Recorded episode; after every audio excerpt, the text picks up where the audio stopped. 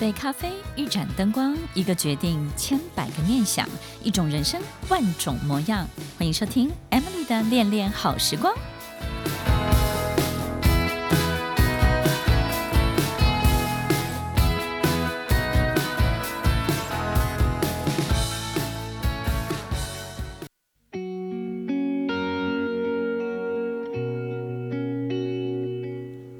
欢迎收听《恋恋好时光》，我是 Emily，在每周六晚间八点到十点，与您在空中共度美好的时光。当我们真正喜欢一个人的时候，绝对不是希望自己可以拥有他拥有的一切，而是我们会非常开心他为我们带来的感觉，他为我们带来的希望，他把我们带到一个我们到不了的一种气氛、一种空间。一种对未来的期待。当我们真正讨厌一个人的时候，一定是他把我们变得更痛苦了，然后所有的一切好像都是四面墙，完全转不出去。本来你还在努力当中，但是他让你无法脱困。欢迎收听《恋恋好时光》，我是 Emily，在每周六晚间八点到十点，与您在空中共度美好的时光。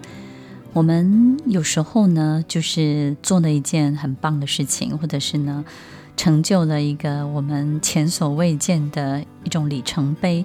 我们总是希望透过别人的口中，或是透过别人的反馈当中、反应当中呢，让我们知道我们自己到底抵达了哪里，对不对呢？那个高度到底有多高，或者是呢，到底我们跑了多远？有时候我们就会很希望从别人的口中去知道这一切，但是有时候我们可能得到的不见得是我们想要的，可能会有很多的不以为然，或者是泼冷水，或者是呢，甚至很多的这种酸腐的气息在你们的这种对谈当中，所以其实我们有时候没有办法。从别人的反应当中去看见自己，那到底我们应该要怎么样去努力呢？其实，在我身边当中，我经常发现，越优秀的人，他就越难得到赞赏，尤其是在他的家庭当中，我们发现，其实你越优秀，然后你能力越好，很多人都会觉得你应该本来就应该可以获得更多的掌声吧，或者是可能有很多人已经。在你的身边围绕着你，给你很多很多的聚光灯，应该不差我一个吧？或者是你已经拥有那么多了，我给你只只是锦上添花而已？或者是可能你拥有了这么多，然后你只会把我的东西呢当成是千万分钟之一，你一点都不会珍惜吧？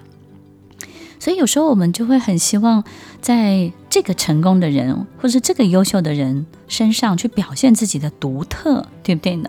如果有一万个人的赞赏，那么有一万分之一出现一个不一样的声音，这个声音本身的分数就会很高，好像就显得特别特别的独特，特别容易被听见。所以有时候在我们身边，我们爱的人，我们亲密的人，经常就会。为我们做了一个这样的不小心的这种伤害，然后呢，这种伤害呢，对我们来说又是特别特别大的打击。所以，听众朋友，其实有时候我们不见得真的是想伤害这个人，然后呢，我们也觉得他很棒。好比他可能是你的小孩，或者是他是你的员工、你的大将，但是你就是舍不得告诉他他非常的好。那。只有透过一种独特的方式，你才会觉得这个巨大的成功当中自己不会消失，自己不会被忽略。有时候我们在别人的美好的这种庆功当中呢，我们很怕自己不见了，就会希望去强调自己的存在。所以，听众朋友，如果我们是那个优秀的人，我们也会经常遇到这样的状况的时候，你一定要告诉自己，就是要懂得去分辨。这些很特别的讯息，有时候他越是打击，或是越是挑毛病，我们自己心里很清楚的知道，就是这一切其实无关乎你自己到底做的对不对，做的好不好，这个跟他自己的心理状态是有更大更大的连结的。所以其实不管别人对你说什么，只跟他有关系，其实跟你是毫无关系的。我们有很多时候都告诉大家不要太在意别人的看法，其实不在意真的很难。但是我们只要理解一件事情，他的一切只跟他有关。如果你生命中的花园是非常丰盛的，土壤是非常肥沃的，就会吸引更多的人想要来这里种他自己的花，或者是在你的。美丽的花朵当中呢，不断地去提醒你，你的花还不够好，它还可以更好。只有在丰盛的花园，只有在土壤肥沃的花园当中，人们才会对它有兴趣，才会引起更大更大的注意。要记得哦，你是花园的园丁，最重要的是，不管别人做什么，你是那个花园最重要的主人哦。如果我们从小就被欺负，长大之后呢，我们就会对很多人事物非常的防备。在防备的时候，我们要确保自己有很大的赢面，我们才会开始采取接下来我们想要做的每一个步骤。好比愿意交心，愿意信任，愿意开始合作。所以在这种防备瓦解的过程当中，能量的争夺是一个。很大很大的环节。如果我们没有办法确保自己比别人好、比别人优秀、比别人更骄傲，我们只好用尽所有力气想办法去削弱别人，希望别人透过这样的打击，让我们自己可以采取一个最好的起始点。于是你才愿意开始后面的一切。但是其实，在我们做这些事情的所有过程当中，我们早就失去了所有的伙伴喽。不管是夫妻或是朋友、同学、长官、同事之间的关系，我们经常会有这种既生瑜何生亮，对不对呢？或者甚至是父母对自己的子女，也有很多的这种。我我觉得有时候不是吃醋或是妒意，而是看不到自己的存在的时候，我们人就会非常的恐慌。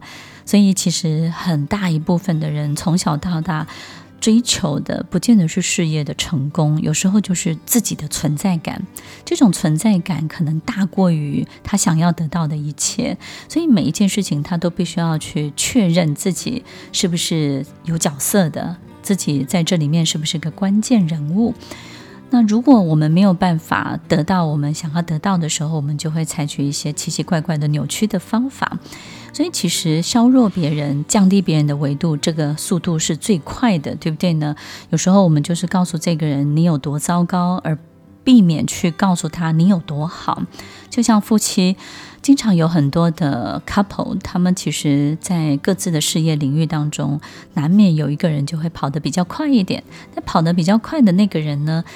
你会发现后面那个人呢，就会不以为然，于是呢，跑得比较厉害的、比较速度比较快、转速快一点的，我们有时候会经常感觉到很多的孤单跟寂寞，是因为很多的事情你就没有办法跟这个人分享了，因为越分享，这个人呢就越挑剔，或者是他可能会告诉你，其实你没有你想象中的好，你也没有什么了不起。其实就是他感受到自己跟你不在同样的一个等号的两头了的时候，他就会这样子做。所以有时候我们为什么会有这些不好的、这些奇怪的反应？但是有时候我们又真的很尊敬真的非常优秀的人，这种尊敬跟这种吃醋到底它的差别在哪里呢？就是我们发现呢、其实，可能我想要的不是你精神上的公平或等于，我们想要的是你拥有的一切。我也很希望你这么受欢迎，像你这么受欢迎，或者很希望像你这么得到这么多的掌声。可是，我不见得就是在精神上面是希望跟你是公平的。精神上的意思就是说，你追求的理想、追求的所有这个东西，不见得是我想要的。但是，你周围拥有的所有的看得见的一切，是我想要的时候。我们这个时候就会有这种输赢的这种心理就会出现的，所以听众朋友，其实有时候我们会很开心遇到人生的导师，或者是人生的一种偶像，对不对呢？他带领我，给我们一个非常好的 picture，然后让我们知道说，其实我们到那种地方或者那个地方。能够带给我们的养分是更多的，但是呢，也有一种人呢，他不断的打击我们，这种降低你的维度的打击，这种降维的打击，是人跟人之间沟通当中经常用的手段。好比说，在跟长官或者跟老板开会的时候，很多时候老板就会透过一个比较挑剔的方式告诉你你不怎么样，对不对呢？有时候员工也会透过一种奇怪的方式告诉别人我是很独特的。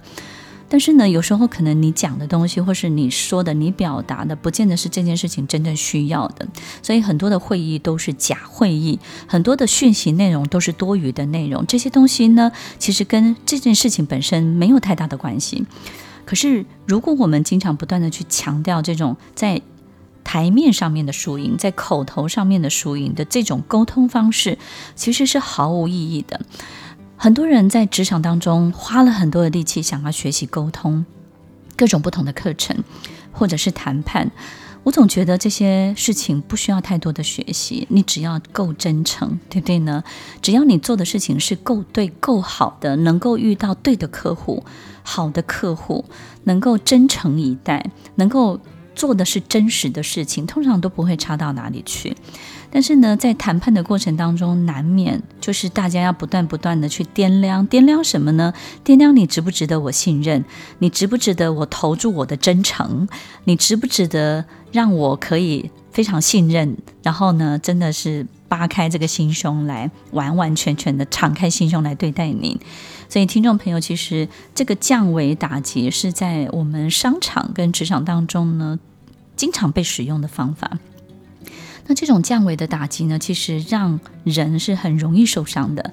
好比说，你对待一个你的爱将，对不对呢？有时候既生瑜，何生亮，他已经抢过你老板的风头的时候，你这个时候就是大力的告诉他，你值得我尊敬，值得我赞赏。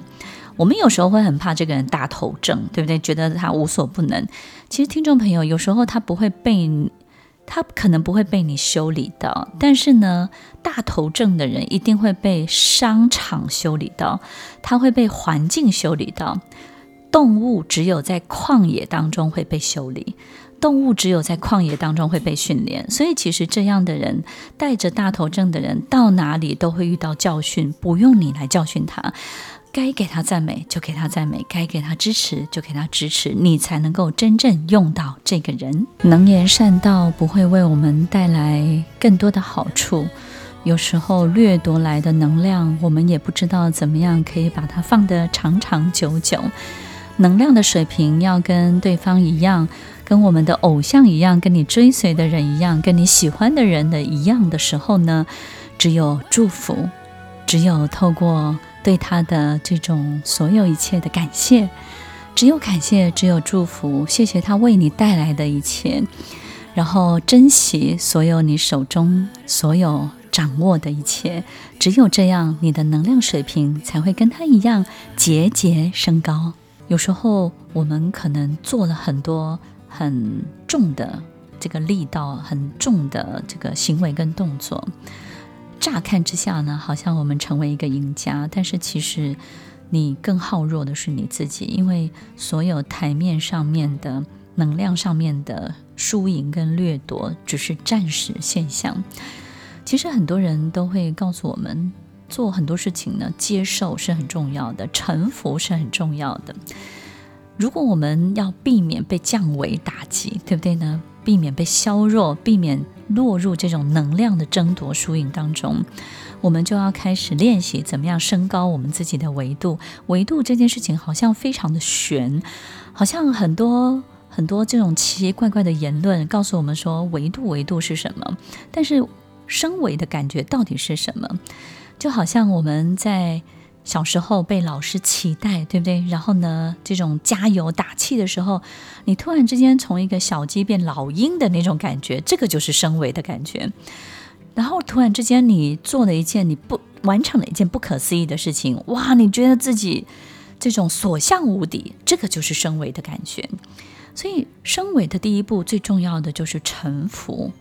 臣服是什么呢？不是接受所有一切事情的对你的伤害，或者是接受所有一切的事情，然后不去改变它。我觉得臣服有一个很特别的这种物理动作呢，其实就是接受一切的悖论的存在。这个悖论呢，经常我们有时候会想办法把它偏执于某一种单一的结果。好比说，你怎么可以这样又那样？你只可以选一个。怎么这件事情你有这么多的缺点跟优点？不行，你缺点一定要改掉。这个事情怎么会有这个阴暗面？有这个光明面？不行，我一定要把阴暗面变成什么样的？光明面变得更大的亮光，于是你花很大的力气在处理这个悖论里面根本不会消失的任何一方。于是呢，我们以为这个东西就叫做努力。所以，当我们花更大更大的 effort 在悖论它必须同时存在的这件事情当中，然后开始去认知到这个存在本身，它就是日常。它就是合理的，本来这件事情就是会有那个，也会有这个，这个人就是会这样，也会那样。其实一个人有太多太多的面相，我觉得一个领导人要成功，就是要有本事让所有的人把他最好的面相转向他，把所有的事情最好的面相转向他。每一个事情，每一个人背后都有很多的阴暗，都有很多的渐层。这些所有一切的渐层，这些所有的表现，其实对你而言都不重要。最重要的就是如何让他们最好的那一面、最光明的那一面转向你。所以，听众朋友，如果我们是领导人，我觉得领导人尤其重要的是去认知悖论的存在是合理的，是日常的。不要花那么大力气去强调对或是错。那父母亲，我觉得也是这样。如果我们当父母的时候，就会知道，其实，在我们的孩子身上，悖论是无所不在的，对不对？他就是这个，又是那个，他就是这个样子，然后在学校就是那个样子。所以，听众朋友，如果我们的臣服是符合这样的物理原则的时候，所有一切，我们就不会偏执一一种什么样的结果。于是呢，你就会发现自己就容易看开了，对很多事情就容易宽松了，然后很多的这种路就打开了，然后看很多事情就有希望了。对你讨厌的人，也有所期待了，然后对手上所有一切被捆绑的一切，突然之间就松绑了。当我们接受悖论。它就是日常。当我们接受悖论，一切的存在都是非常合理的。恭喜你进入下一个维度喽。这个世界本来就有黑有白，它不只是黑，也不只是白，它可以同时是黑，也可以同时是白。当你执着它必须是黑，另外一边它自然就会变成白；当你执着这个白，另外一边自然就会变成黑。当我们不执着一切的黑白的时候，黑白就会同时存在。成功是合理的，失败也是合理的。成功跟失败，它们不是一体两面，它们只是这个事情的百分之一、百分之二。如果我们不执着自己认为的成功，自己认为的失败，那么你想要的事情就会以更完整的形态发生在你面前，来到你面前。在东南亚旅游的时候呢，经常会被带去看一个表演，就是猴子踩椰子。因为呢，椰子树长得很高，采椰子呢，人上去是非常危险的。于是呢，人们就训练猴子去采椰子。但是猴子呢，爬到一半的时候呢，也觉得树太高了，他们也很害怕，所以他们也跑下来了。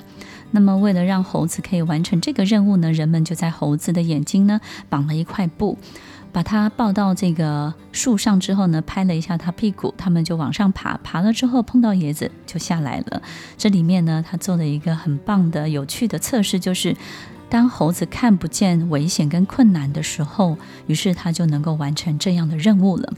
很多的领导人经常会花很多的力气去学习，怎么样可以激励人心，怎么样可以让大家愿意去尝试，然后愿意突破，然后把市场的蓝海开发出来。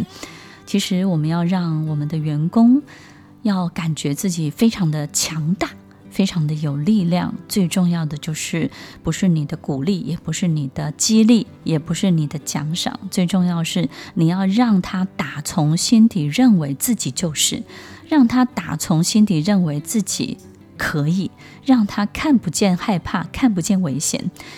这个其实是很冲突的，因为我们从小被教养的过程当中呢，父母亲就经常提示我们危险在哪里。然后辛苦在哪里？什么东西你会吃亏？什么东西你不要去碰？什么东西呢？你必须要衡量清楚，你要比较清楚。所以，当我们经常在这样的一种竞争者的思维的时候，我们当然就会觉得自己没有能力，除非所有一切条件都完全具备了，我们才有能力去做到自己想做到的事情。但是，一个领导人，如果我们能够让我们的大将、我们的员工这些很有能力的人，打从心底认为他可以，他做得到。这里面呢，有一个很重要的催眠，就是我们要真的告诉自己，你的员工就是这样的人。所以，听众朋友，很多人会说这个是催眠员工，其实不是的，是领导人要先催眠自己，对不对呢？那于是有的人就开始 question，对，哎。如果他不是一个有能力的人，你这样催眠自己，告诉自己他有能力，他真的可以做得到吗？在心理学当中有一个非常有名的测验，叫做双盲测验。他找到了两群人，然后呢，把它分成 A、B 组。这个 A 组呢，告诉他你的智商比较低，所以你们能够做的事情是很有限的。所有东西在这里，你看看你们能够创造出什么。另外一群人呢，我们告诉他你的智商非常的高，所以呢，你们的能力呢无限大，所以这。这个所有的东西，这些所有的素材，看看你们能够做出什么。其实，当这个实验结束的时候，我们发现 B 组被告知你的智商很高、能力强大的人，果然做出很多很棒的作品。但是，被告知智商低下、能力不足。他们做出来东西就非常的有限，但是听众朋友，你知道吗？这 A、B 两组的智力都是一样的，所以这个就是我们在教育当中讲到的比马龙效应，对不对呢？就是当我们赋予他高度的期待的时候，不是只有赋予他高度期待哦，这个被赋予这个赋予的人的本身也必须要很相信，所以催眠别人，同时也要催眠自己，所以这件事情你不必须。要让自己相信，也要让那个对方相信，这是一个观察者跟被观察者，他会同步展现所有东西东东西同样的结果。所以，这个观察者如果想看的是黑，那么被观察者他就会变成黑。这个观察者想看见某种结果，专注在某种结果，偏执于某一种结论的时候，这个被观察者他于是就会形成那个想要被看见的结论。所以，听众朋友，其实升维升高一个维度，有时候。就是一种很特别的心理作用，投射的作用。如果我们今天可以让自己真的相信，怎么样让自己相信呢？有时候我经常会要领导人去思考一个问题，就是如果在战场上你就只有他了，你会不会用他？他说会，那你会怎么用他？我会相信他会把我带出战场的。我说对，那就是一个最棒最棒的。相信、信任，所以如果我们可以去理解这件事情，而不是不断的去挑剔、不断的去 question 这个人的所有的缺点的时候，我们当然就用不到这个人最大的优点了。所以，听众朋友，不只是避免降维去打击别人，同时我们还要理解升维这件事情，其实就好像对彼此都挂上了一个最棒、最漂亮的滤镜来看这个世界。我们就能够充满希望的去抵达我们想要抵达的地方，我们就能够携手往前迈进，对不对呢？就好像我们会哄老父亲、老妈妈开心一样，我们知道透过哄他，他也会相信自己身体很健康，我们也要打从心底相信他身体会健康，于是他的身体就真的会健康起来。这件事情其实，在我们生活当中屡试不爽。希望听众朋友也可以用心的花点小小的时间来试试看。希望大家都能够看见美好的前方的道路，展开无穷的希望。欢迎收听《恋恋好时光》，我们稍后再回来。